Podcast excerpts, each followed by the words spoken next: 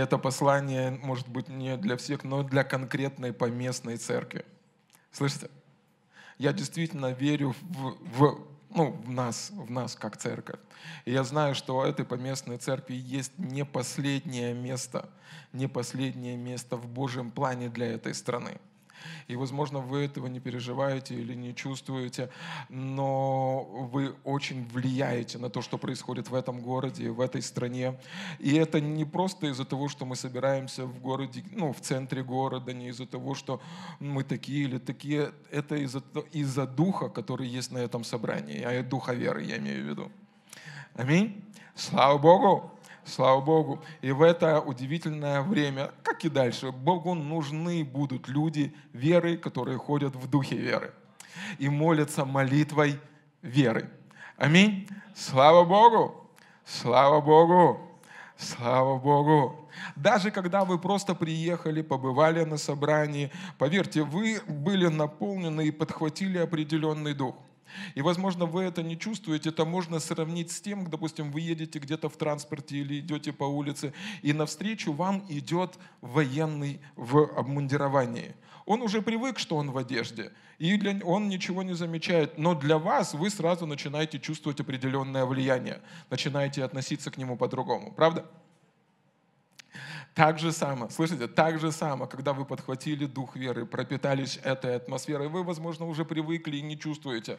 Но там, где вы, вы начинаете распространять атмосферу веры и атмосферу победы, подобно тому, как военные одет в эту одежду, так же само и вы начинаете приносить победу в то место, куда вы отправились, будь это дом, будь это работа, будь это служба или где бы-либо еще.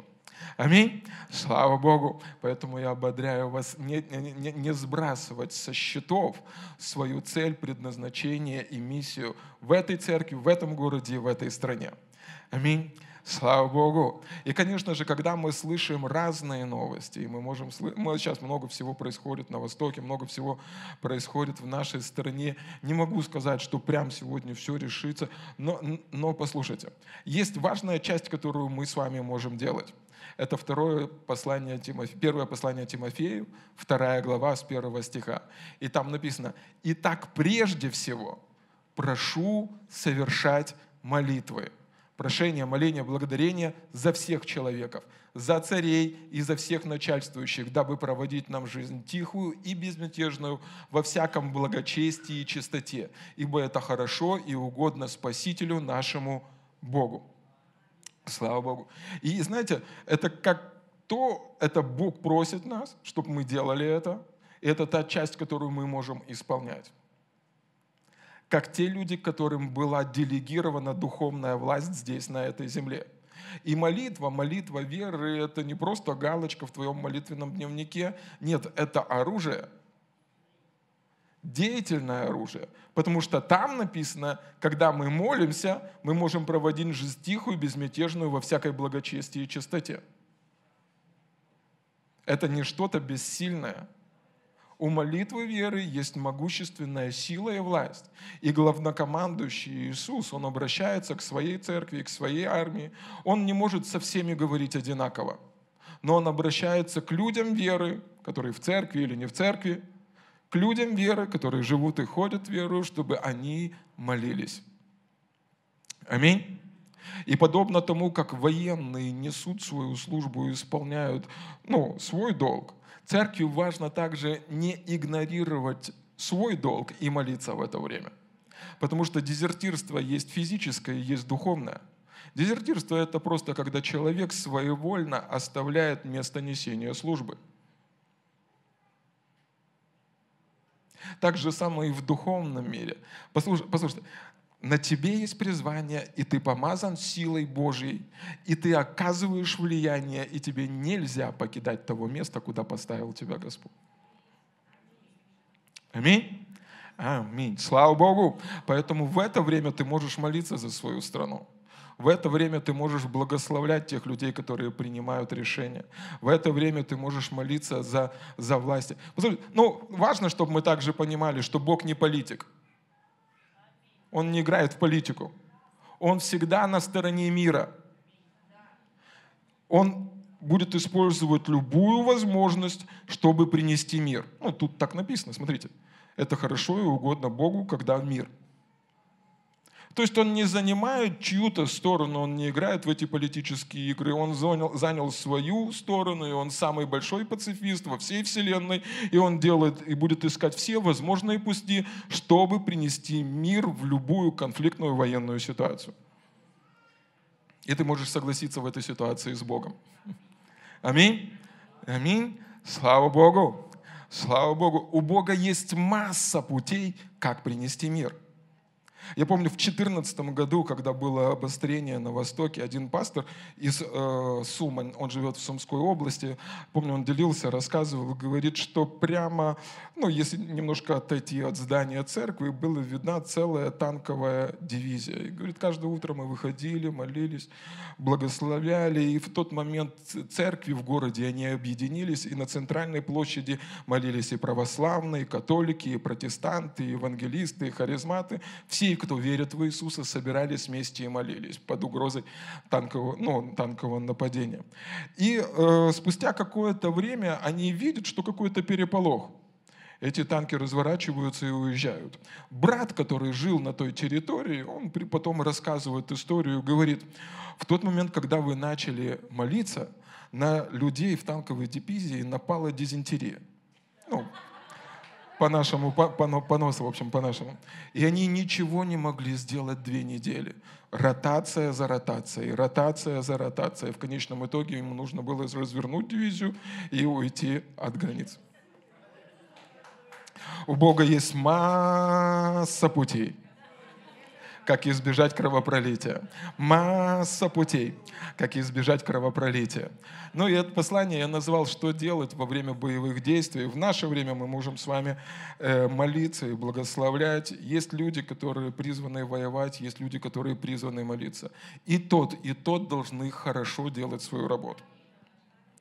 Мы с почтением относимся к тем людям, которые несут свою службу и охраняют нас, и нам нужно за них молиться. И тем людям, которые молятся и высвобождают духовную власть, тоже нужно относиться с почтением и признавать, что они тоже делают хорошую работу. Это мы с вами. Аминь. Аминь. Но э, я хотел взять сегодня аналогию и показать о том, что мы, ну, ну, ну, вот этот конфликт, который назревает в нашей стране, вернее, не назревает, он решен во имя Иисуса. Там уже решение, ангелы уже трудятся. Да? Но вот эту ситуацию показать вам аналогию с духовным миром, чтобы мы могли больше увидеть и понять, что происходит в этот момент в духовном мире. И э, на этой неделе и на прошлой неделе я знаю, что практически все учебные учреждения получили инструкцию, как вести себя в момент боевых действий. Определенный план, что нужно делать, а что нельзя делать в этот момент. Определенная инструкция, которой должны соответ... ну, действовать все учителя. Тут, ну, тут нету, я не думаю, что это какая-то профанация, просто стандартная э, процедура, когда речь идет об угрозе жизни. И когда я читал, когда я читал эту инструкцию, я увидел несколько пунктов, которые я думаю, слушай, я бы ну, я бы, ну, лучше я не скажу, как вот используя духовную часть, лучше я, наверное, не скажу. И всего там три вещи. В основном, там есть много пунктов, но всего три важные вещи. Когда начинаются боевые действия, тебе нельзя впадать в панику, тебе нельзя отрицать реальность, и тебе нужно действовать четко и систематически. И все, ты избежишь какие-то большие, э, большие потери. Но э, я посмотрел, ну, я, я читаю эту инструкцию думаю, слушай, класс, класс, все, все. Это же подобно тому, как мы с вами рождаемся свыше, приходим к Господу. И так же самое мы получаем с вами боевую инструкцию, что делать в момент боевых действий. Потому что когда вы читаете э, послание Коринфянам, когда вы читаете послание к Ефесинам, послание Тимофею, первое и второе, там речь идет не просто сюси-пуси. Павел пишет конкретно Тимофею как войну. В Ефесянам 6 главе он говорится, тебе нужно облечься во все, все оружие Божие и противостать козням дьявольским. Аминь. Слава Богу. Поэтому, когда мы с вами рождаемся свыше и открываем Святое Писание, мы буквально открываем инструкцию, что делать во время боевых действий. Почему это важно? Потому что в нашей с вами жизни есть противник – в нашей с вами есть враг, и он не пришел, и он не пришел просто пошутить с тобой. Он пришел украсть, убить и погубить.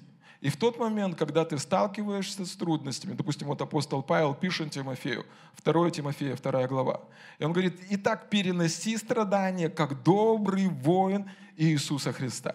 Слава Богу! И он обращается к Тимофею и говорит, Тимофей – это молодой пастор, который, по-моему, стал пастором Ефесской церкви, и он говорит, Тимофей, я знаю, что со стороны ты выглядишь как ботаник с Библией. Возможно, твоей Библией можно кого-то убить, только если ты положишь туда подкову на счастье. Но послушай, в духовном мире ты духовный воин. Ты должен видеть себя подобным образом, ты должен относиться к себе подобным образом, и ты должен вести себя подобным образом. И воин Иисуса Христа – это человек, который не сдается при первой атаке. Это человек, который не опускает руки, если что-то происходит. Он не впадает в панику, он не пускает слезы, он не пускает. Он говорит, послушай, война есть война. И это сражение. Аминь. Слава Богу. И ты не один в этом сражении, ты воин Иисуса Христа. У Иисуса есть огромная армия. Если помните, в четвертом царстве там есть вот эта история, когда Елисей и Гиезия попали в окружение армии, их окружила армия вокруг города. И они, ну, и Гиезия, он прибегает к Елисею, Елисей это пророк, и его слуга говорит, Елисей, что делать? Нас окружила конница, нас окружили вооруженные солдаты, нас окружили э, террористы.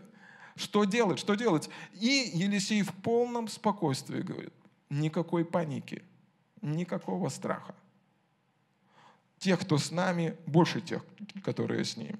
И он говорит, Бог, открой ему глаза. И в этот момент Бог открывает глаза Гиезия, и Гиезия видит, что ангелы стоят кругом, огненным кругом вокруг Елисея.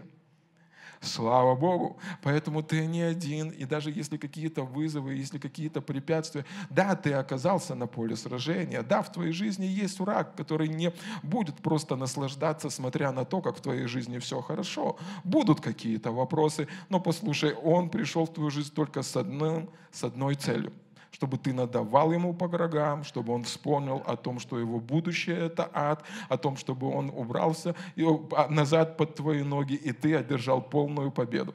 Аминь. Слава Богу. В Новом Завете ты еще в лучшем положении, чем Елисей и Гиезия, потому что там он говорит тех, которые с нами, больше тех, которые с ними. Иоанн пишет людям в Новом Завете, говорит, тот, кто вас, больше того, кто в этом мире. Слава Богу.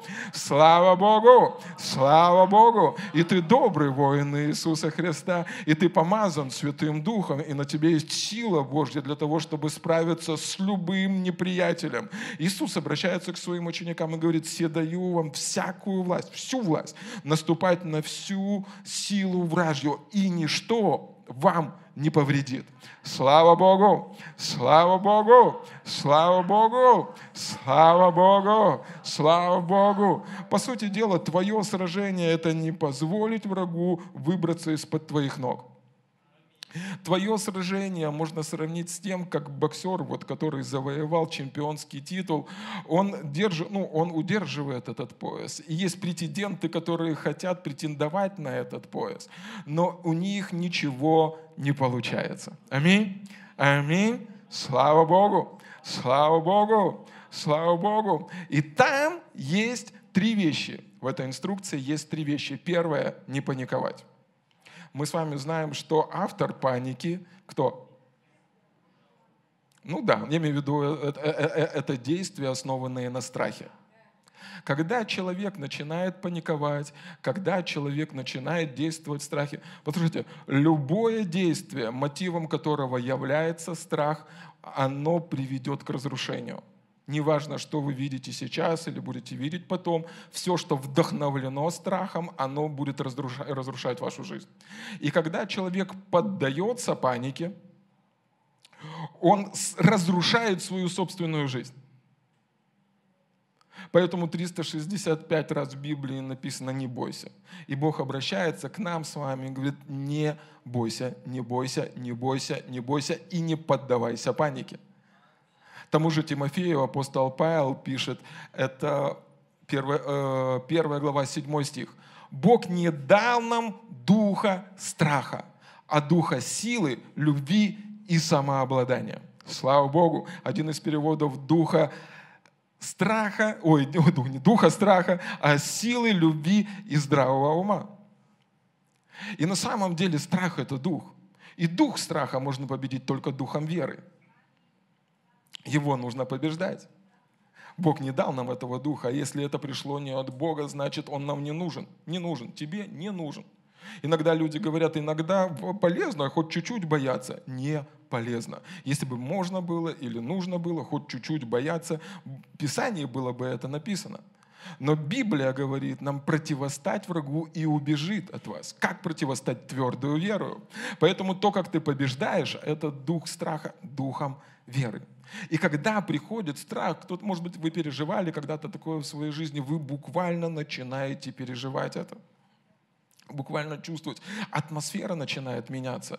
Почему здравого ума? Почему именно три вещи там перечислены?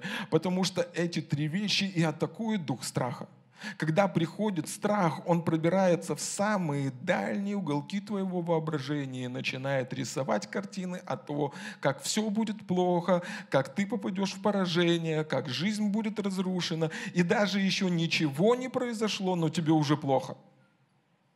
Сердце начинает быстро биться, адреналин начинает вырабатываться, и даже если впереди еще ничего не произошло, под влиянием этого духа ты уже будешь плохо себя чувствовать. Поэтому тебе нельзя позволять врагу рисовать картины, которые он хочет рисовать в твоей жизни, но тебе нужно позволить Слову Божьему рисовать те картины, которые Бог хочет, чтобы были в твоем воображении, потому что воображение – это сильнейший инструмент, который был дан Богом, чтобы ты получал видение от Него, направление от Него и осуществлял это видение и направление в своей жизни –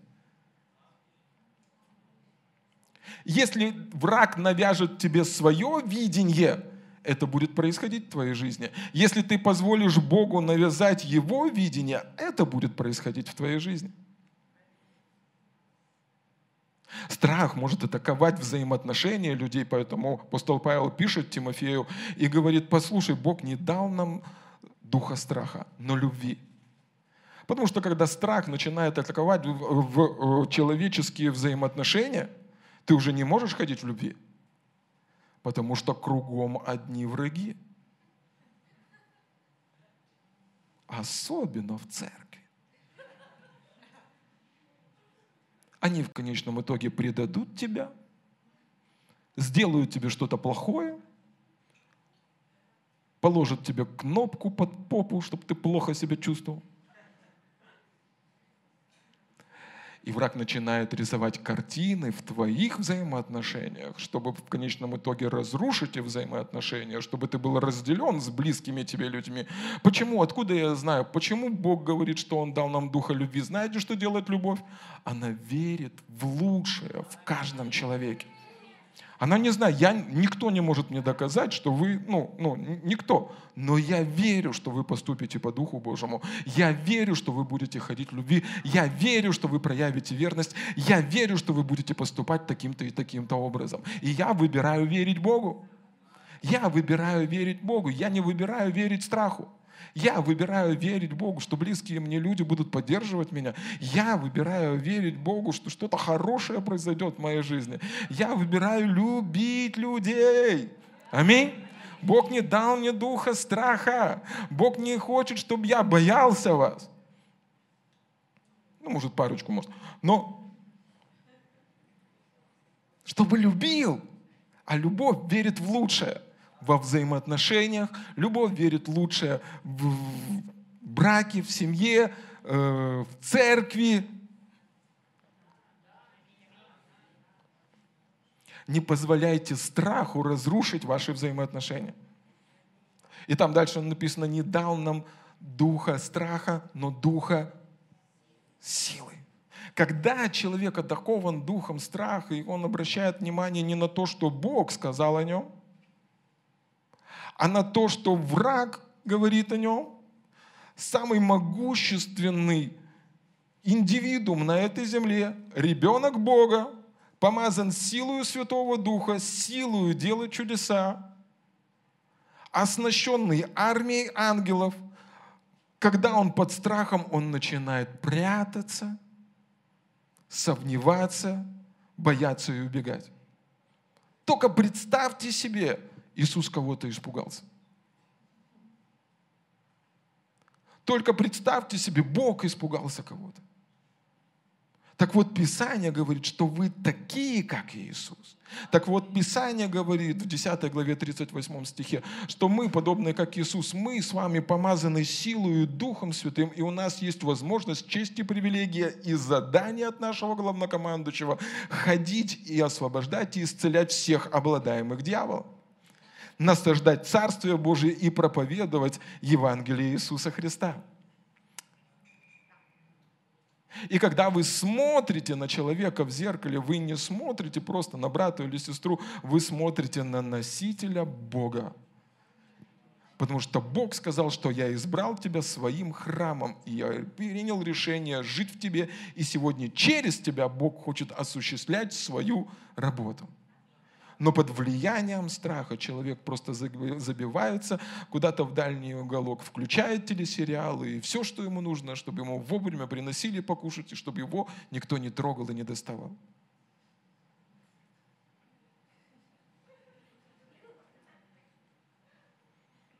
Я знаю, что вы не такие.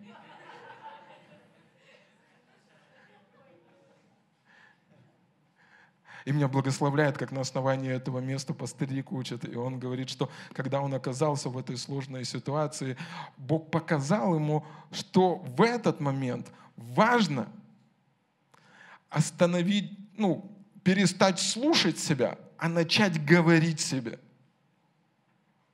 Перестать слушать себя, а начать говорить себе. Смотрите, пятый стих. И он говорит Тимофею, и Тимофей находится в сложной ситуации, он проходит вызовы, он приходит давление. И апостол Павел пишет Тимофею, говорит, я вспоминаю о твоей искренней вере. Так верили и твоя бабушка Лойда, и твоя мать Евника, и я убежден, что эта же вера живет и в тебе. И в момент, когда этот человек находится под давлением страха, в этот момент, когда человек опустил свои руки, он понимает, что он уже жить и служить, не то что жить, ну не то что служить, уже жить особо-то не хочет, и поскорее бы на небо, он говорит, послушай, я хочу тебе кое-что напомнить. Ты помнишь, что Бог сделал в жизни твоей бабушки? Ты помнишь, что Бог сделал в жизни твоей мамы? И та же самая вера, на основании которой Бог сделал это в их жизни, сегодня есть в твоем сердце. И я верю, что Бог не отошел от тебя. Но вот что тебе нужно сделать. Тебе нужно вернуться Богу и вспомнить о том, что Он уже сделал, или другими словами, перестать смотреть те картинки, которые Бог рисует, вернее, дьявол рисует о будущем, а начать смотреть на те победы, которые Бог уже совершил в твоем прошлом, загреть в себе веру и двигаться вперед с верою. В твоей и в моей жизни Бог сделал огромное количество чудес – потрясающие свидетельства Его славы и Его силы. В твоей и в моей жизни Бог сделал удивительные чудеса. И, возможно, причина, по которой сегодня ты боишься будущего, потому что ты забыл прошлое – и то, что тебе нужно сделать, это перестать смотреть на свое будущее, но начать смотреть на те чудеса и знамения и победы, которые были в твоем прошлом. Давид пишет, благослови душа моя Господа и не забывай всех благодеяний Его. Бог, возможно, проявлял исцеление в твоей жизни, возможно, делал чудеса обеспечения, возможно, ты видел силу воскресения, возможно, ты видел разверстые небеса, возможно, сам ангел какой-то приходил к тебе в ночи, возможно, какие-то незначительные для тебя вещи были в твоей жизни, но сто процентов Бог уже делал чудеса в твоей жизни, и Он не собирается никуда уходить. И если сегодня ты будешь продолжать верить Богу, Он силен совершить еще большие чудеса в твоей жизни. Он исцелил тебя от насморка, Он исцелит тебя от рака, Он исцелил тебя от, от боли в ушах, Он может исцелить тебя от более крутой болезни, потому что для Него это не вопрос. Все, что Ему нужно, Ему нужно, чтобы ты продолжал верить. Он дал тебе 100 гривен, Он может дать тебе 100 миллионов, и для Него это не вопрос. Почему? Потому что для Него, ну, Он безлимитный, он, у, у Него нет ограничения. Все, что Ему нужно, это твоя вера, способность принимать, и подобно тому, как ты принимал это тогда, ты будешь принимать это в будущее. Сегодня ты сидишь в этом зале или смотришь онлайн, и у Бога как-то получилось сохранить тебя живым до этого дня, и ты пережил самого Горбачева. Но послушай, Бог способен, силен, могуществен сохранить тебя и в завтрашние, и послезавтрашние, и в следующие дни, потому что для Него нет ничего невозможного.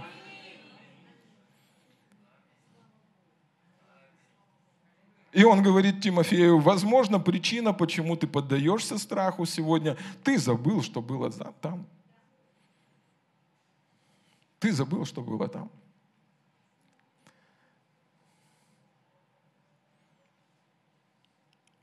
И он говорит, воспламеняй в себе. Это перевод слова жизни. Воспламеняй в себе дар, который ты получил по милости Бога через возложение моих рук. Нельзя поддаваться настроению чувство хороший помощник, но плохой управляющий.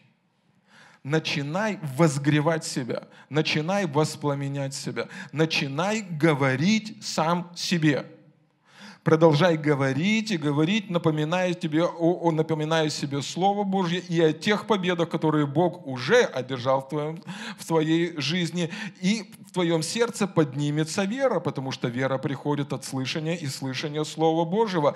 И вера победит реальность, которая и принесет ту реальность, которая от Бога. Потому что рожденный от Бога, Иоанн пишет, побеждает этот мир. И сия победа, победившая этот мир, вера наша. И Богу нужна вера в твоем сердце, чтобы принести победу в твою жизнь. Бог уже в победе, Он хочет, чтобы ты был в победе, поэтому Он говорит, вместо того, чтобы поддаваться, поддаваться этим упадническим настроениям, вместо того, чтобы сидеть в этом угнетении, вместо того, чтобы прятаться, сомневаться и опустить свое лицо, сделать вид, что тебя не существует, тебе нужно возгревать себя, говорить саму себе и начать двигаться верой. И ты будешь видеть проявление реальности именно той, которая есть в твоем сердце.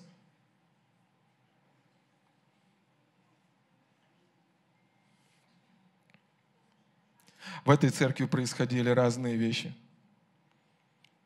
Есть вызовы, которые нужно решать.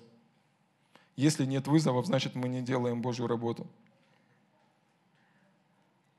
Но есть один момент в моей жизни, который помогает мне возгревать мою веру. Я помню момент, когда ну, мы уже служили какое-то время, и нас должны были рукоположить э, старшие пасторы этой церкви. Кто помнит этот момент?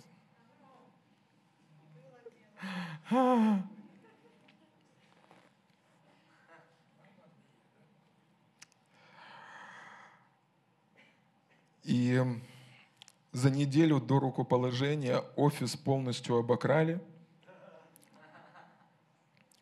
Может быть, и были какие-то сбережения. И нужно было оплачивать аренду, нужно у церкви долги, и нужно было принимать какие-то решения, что-то делать. И вот потрясающий праздник у всех – А я чувствую себя, знаете, вот как вот на берегу стоят люди, машут, а я на утопающем корабле. И так все кричат, давай, братишка, мы тебе поможем, вперед. И я чувствую, что венок у меня здесь такой, и я потихонечку ту ту ту ту И я понимаю, что ну, нет ничего, за что бы я мог ухватиться в естественном мире. У меня даже золотых зубов нету, чтобы я мог... Золотое кольцо было. Кстати, мы его сдали тогда. Я посеял. Теперь в два раза больше, кстати, золотое кольцо. Сейте и будете получать умножение. Все, что мог, мог тогда сделал. И я понимаю, что единственное упование – это Господь. Я об этом много проповедовал, но когда ты это переживаешь,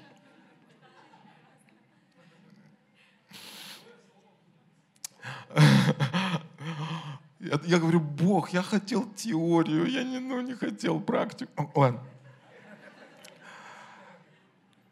И уже сколько, сколько лет уже прошло, я вам хочу засвидетельствовать, Бог ни разу не подвел. Ни разу и деньги пришли. Я помню, люди приходили один за одним, вот в очереди стояли, которые клялись ну, в верности. Пастор, мы пошли. Я говорю, я даже не сомневаюсь, что, вы пошли. И Бог ни разу не подвел, не оказался неверным. И он всегда был верен. И в и, и всякий раз сегодня, ну, по сегодняшний день мы принимаем какие-то вызовы. Это я тут сегодня, ну, допустим, улыбаюсь, говорю, ну так, но ты сражаешься на протяжении недели, ты сражаешься, есть какие-то вызовы. На этой неделе пришел счет за этот, за что там пришло? Не, не за газ. И за газ тоже пришел. А, за, за свет пришел счет 60 тысяч гривен, там, 50 тысяч гривен. Я думаю, ю, у нас тут это ферма какая-то, ботаферма там, или что мы тут выращиваем, что мы тут делаем в офисе. Не, в офисе мы славим Бога. Но Бог большой. И, конечно, можно поддаться панике и сказать, Боже, что же будет происходить? Но вспоминая, что Бог уже сделал, уходит всякое сомнение – того, что он будет делать в будущем. Апостол Павел, он говорит такие слова. «По сей причине я страдаю, но не стыжусь, ибо я знаю, в кого уверовал». И он употребляет здесь знание и уверенность. И он говорит, и так же самое я вам могу засвидетельствовать и сказать, я верю в Бога, но я знаю, в кого я уверовал. Потому что я проходил те ситуации, где поддержать мог только Бог. Я проходил те ситуации, где вызовы показали, что обеспечение, что поддержка, что руки – это только Бог. И сегодня вы меня не переубедите, потому что я знаю, в кого я уверовал. Что Он силен захоронить залог мой на онный день. Он силен сделать это. Он силен сделать. Что бы ты ни проходил сегодня, послушай, Бог сильный изменить твою ситуацию, изменить твое положение, изменить твое здоровье, изменить твою семью. Он силен сделать это. Он силен сделать это. Поэтому Павел обращается к Тимофею, и он говорит, а ну, сбрось с себя всякое неверие, удали этот нечистый дух, воспрянь духом, припаяшь свои чресла, хватит дрейфить, пошли вперед, потому что Бог силен. Потому что когда ты поступаешь таким образом, смотри, 8 стих, «Поэтому не бойся говорить о нашем Господе и не стыдись того, что я нахожусь в заключении за Него. Наоборот, раздели со мной страдания за Его Евангелие, положившись на Божью силу». Когда ты действуешь и поступаешь правильно на основании Божьего Слова, там уже не просто твои силы, там есть сила Божья. Когда ты продолжаешь двигаться верой, даже когда закончились все естественные ресурсы, там включается сила Божья. Когда впереди перед тобой какие-то нереальные вещи, невозможные вещи, знай, что эти вещи пришли в твою жизнь, чтобы проявилась сила Божья. Да, это невозможно, чтобы море разделилось на две части, а ты прошел как по суше. Это невозможно, чтобы люди ходили по воде. Это невозможно, чтобы столетний мужик и 90-летняя женщина, которая бесплотно всю свою жизнь получила ребенка. Это невозможно, чтобы мужик четыре дня лежал в гробе, забальзавированный, умерший, закрытый в склепе, и он ожил на четвертый день. Это кажется невозможным, но Писание говорит, что для твоего и моего Бога нет ничего невозможного. Нет ничего невозможного. И дальше там написано, для того человека, который верит Богу, нет ничего невозможного. И враг может атаковать страхом твои чувства, но если, испытывая какие-то чувства, ты продолжаешь делать правильные вещи, даже когда люди против, даже когда обстоятельства против, даже когда деньги убежали из твоего кошелька, поверь мне, Бог проявит свою силу, и ты будешь видеть, что уже не, ну, ну, что ты сверхъестественный. Ты будешь видеть, что у тебя есть сила Божья. Поэтому, когда ты оказываешься во время давления, не поддавайся панике. Гони всякий страх. Вспомни о том, что Бог уже сделал в твоей жизни. И Он готовится сделать еще больше, и еще лучше, и еще могущественнее вещи. И второй пункт, который там написано, там написано, там написано в этих инструкциях, чтобы ну, вы не игнорировали реальность, потому что если вы будете игнорировать реальность, просто закроете из дома, снаряд попадет, и вы умрете. Но я подумал, послушайте, вот это вот слово «не выпадать из реальности». Вау, я бы лучше не сказал. Почему? Потому что в духовном смысле вот какое это имеет значение. Ну, в этой церкви вы точно должны это знать. Что такое реальность? Слово Божье. Истина Слова Божьего. И Бог хочет, чтобы мы не выпадали из Его реальности. Это то, куда бьет дьявол. Он постоянно хочет выбить нас с территории реальности Слова Божьего. С самого первого дня атаки человечества он подходит к Еве и говорит, а правду ли сказал Господь? Правду ли он вообще сказал? Это то, куда бьет дьявол. Его тактика не изменилась уже на протяжении больше шести тысяч лет, и он не стал умнее. Он мог стать хитрее, но умнее он не стал. И он все еще действует таким же самым образом, атакует твои мысли, чтобы ты выпал из реальности Божьего Слова. Поэтому сегодня ты в церкви, чтобы ты мог слышать Слово Божье и чтобы Бог мог утвердить тебя в истине. Послушайте, я говорил с человеком, я... И...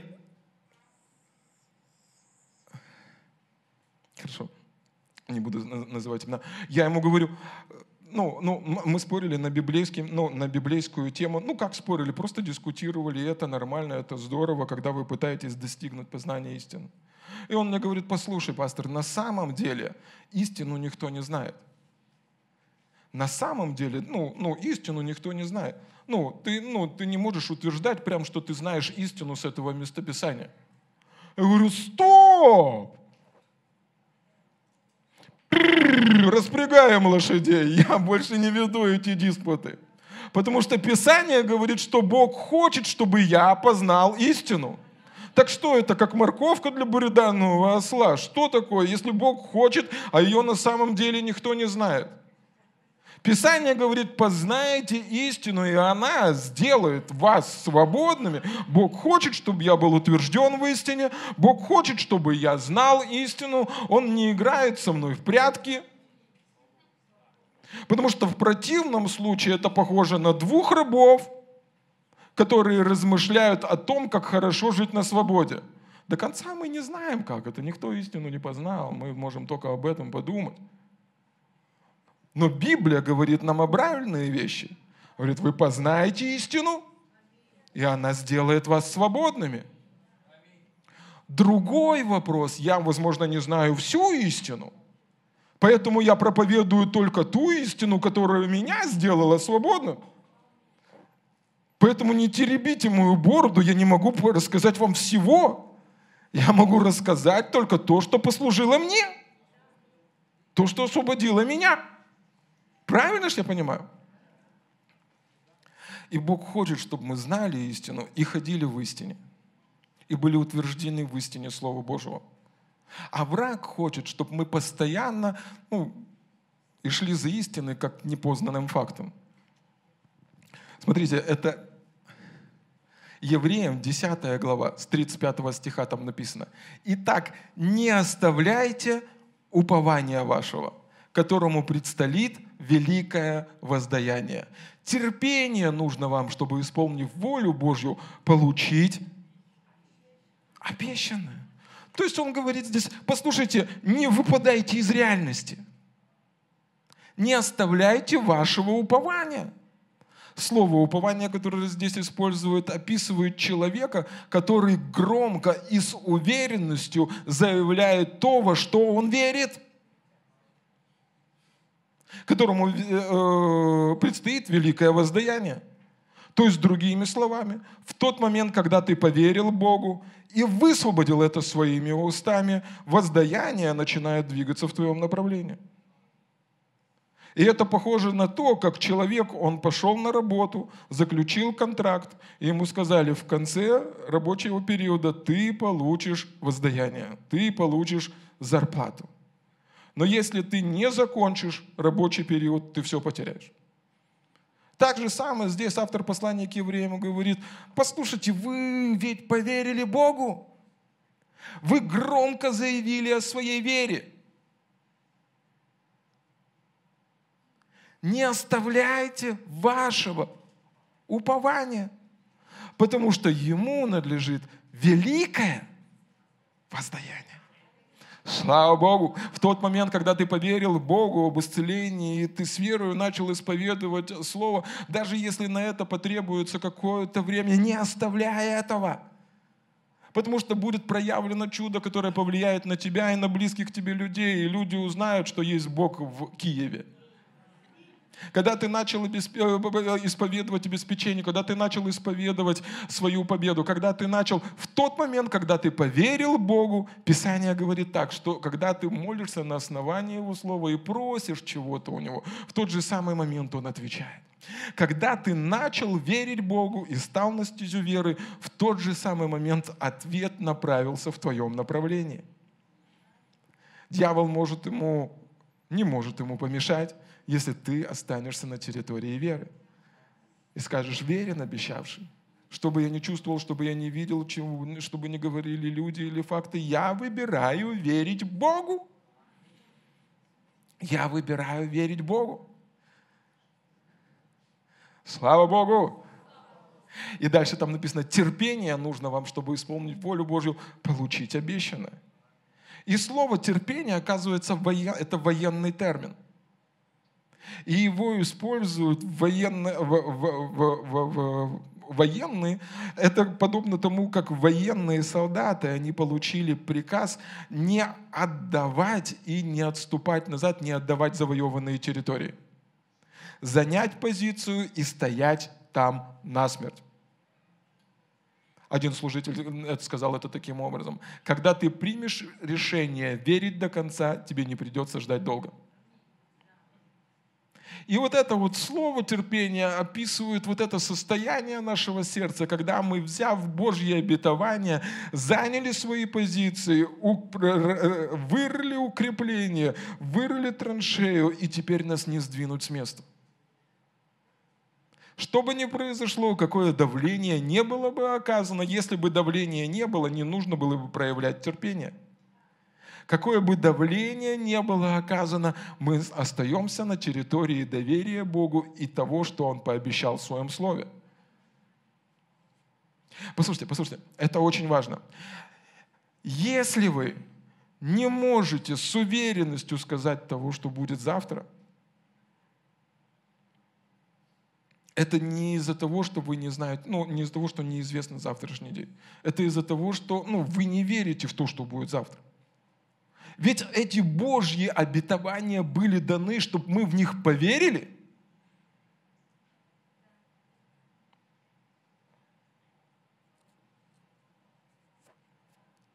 Поэтому ты с верою заявляешь и держишься исповедания своей веры, доверяя Богу, что Его сила будет проявлена.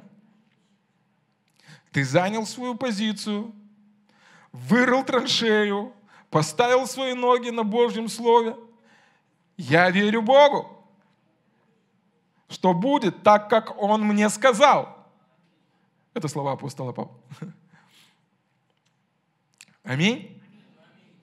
И, и, и, и в 11 главе вот эта вот вера есть осуществление ожидаемого. Вот это вот слово осуществление ожидаемого, оказывается, это ну, один из переводов или одна из трактовок, вот это осуществление ожидаемого, это в буквальном смысле занять свое место в определенной позиции на чем-то твердом и стоять.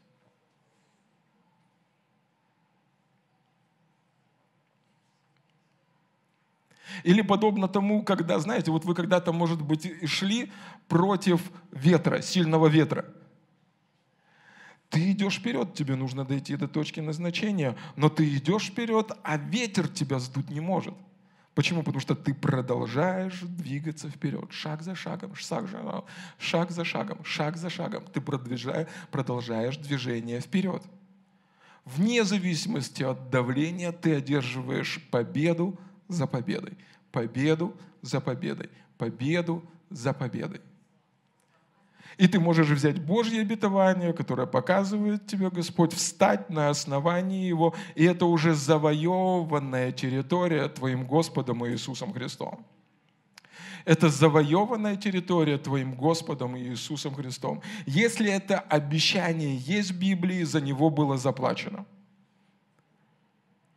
за это была пролита кровь Христа, и жертва была для того, чтобы Бог мог сегодня благословить тебя всяким благословением небес.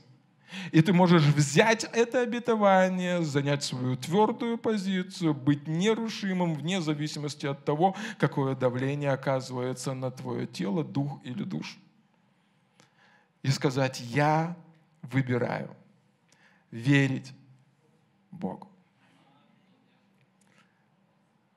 Я не собираюсь уходить из реальности Божьего Слова, я не собираюсь уходить из реальности Царства Божьего, я не, бер, не собираюсь сбрасывать со счетов то, что произошло на кресте 2000 лет назад. И последнее, то, что есть в этой инструкции, там написано, чтобы вы действовали четким, слаженным, систематическим действием. Будьте исполнители Слова Божьего, а не слушатели только – и апостол Павел вдохновляет Тимофею, который проходит сложные, э, сложные времена. И он говорит, второе послание Тимофея, вторая глава, «Итак, укрепляйся, сын мой, в благодати Господом Иисусом Христом». Слава Богу! Слава Богу! И он говорит, вот что тебе нужно делать, тебе нужно укрепляться в благодати Божией. В послании к Ефесянам он пишет и говорит, укрепляйтесь Господом и могуществом силы Его. Дело в том, что когда Бог ведет тебя от славы в славу и от веры в веру, Он ведет тебя от веры в веру в Него. Не в свои силы, а в Него. То есть, другими словами, когда Бог ведет тебя и взращивает в вере, ты можешь сказать, Бог, я знал, что ты благой, я просто не знал, что ты такой благой. Я знал, что ты сильный, я просто не знал, что ты такой сильный. Я знал, что ты чудесный, я просто не знал, что ты такой чудесный. Потому что Он взращивает нашу веру не в свои силы, а в Него и в Его силу. Поэтому Он ведет тебя укрепляться им и могуществом Его силы. И это пишет не просто человек со стороны, это пишет генерал веры, который обращается к юному солдату. И это не просто библейское учение, это не просто теория, он пишет ему письмо из своего личного опыта, и он говорит, послушай, Тимофей, в моей жизни было уже такое. В послании к Коринфянам он описывает эту ситуацию, и он говорит, вот что было в моей жизни. Я просил Бога, чтобы Он дарил жало из моей плоти. Но вот что Бог мне ответил. Благодати моей достаточно. Потому что Божья сила совершается в моей немощи. Другими словами, когда заканчивается твоя сила, включается сила Божья. Для меня это послание, это такая радость. Потому что есть столько сфер в моей жизни, где моих сил недостаточно. И я понимаю, что там, где заканчивается моя сила, включается его сила. И я могу верить и радоваться, что в этих местах будет проявлена сила Божья и благодать Божья. Потому что там так и написано, он говорит, благодати достаточно, потому что моя сила проявляется, э, его сила проявляется в моей немощи, и он ставит отождествление благодати и силы.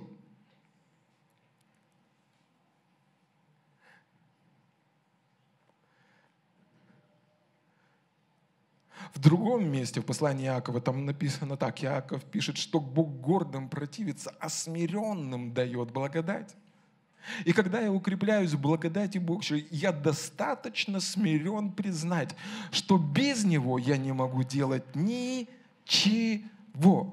Это слова Иисуса Христа, между прочим. Это не значит, что маленькие чудеса я могу делать своей силой, а большие мне нужна сила Божья. Нет, там написано, без меня не можете делать ничего. Во! Поэтому мне нужна Его сила. Поэтому я укрепляюсь в благодати Божией, занимаю свою позицию, обустраиваю, строю там дом, строю свое основание на благодати Божией, на силе Божией. Вы помните, как благодать проявляется? Ефесянам 2 глава 8 стих, там написано, благодатью вы спасены через веру.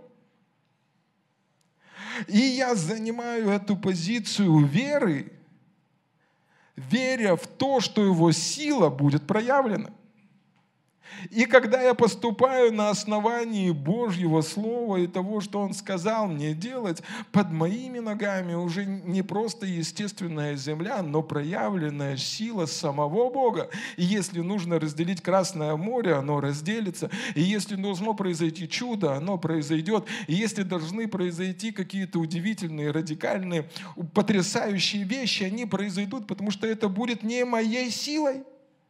Это будет сила Божья. И причина, возможно, по которой сегодня враг так атакует твое сознание, потому что он знает, что когда ты сделаешь следующий шаг веры, там будет проявлена могущественная Божья слава.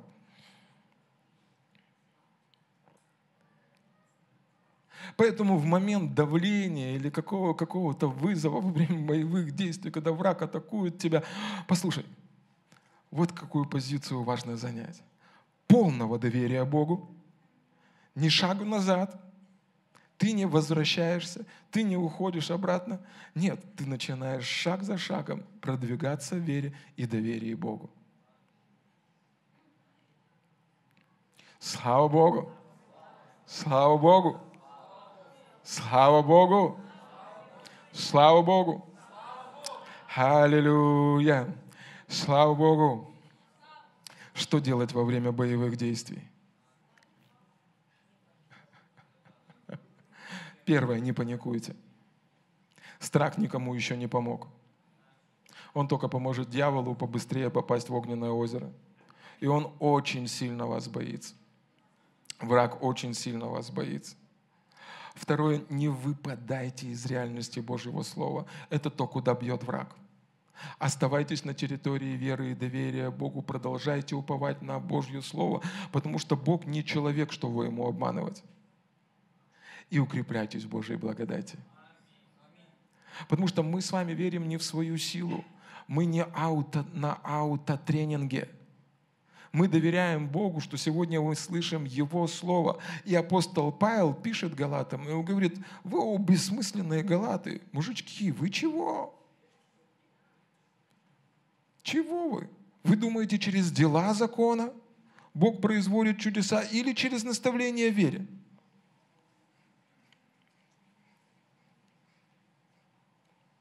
Так вот, Бог подает нам Духа и производит чудеса через наставление вере. Чтобы мы не выпадали из Божьей реальности и могли продолжать верить Богу. Аминь.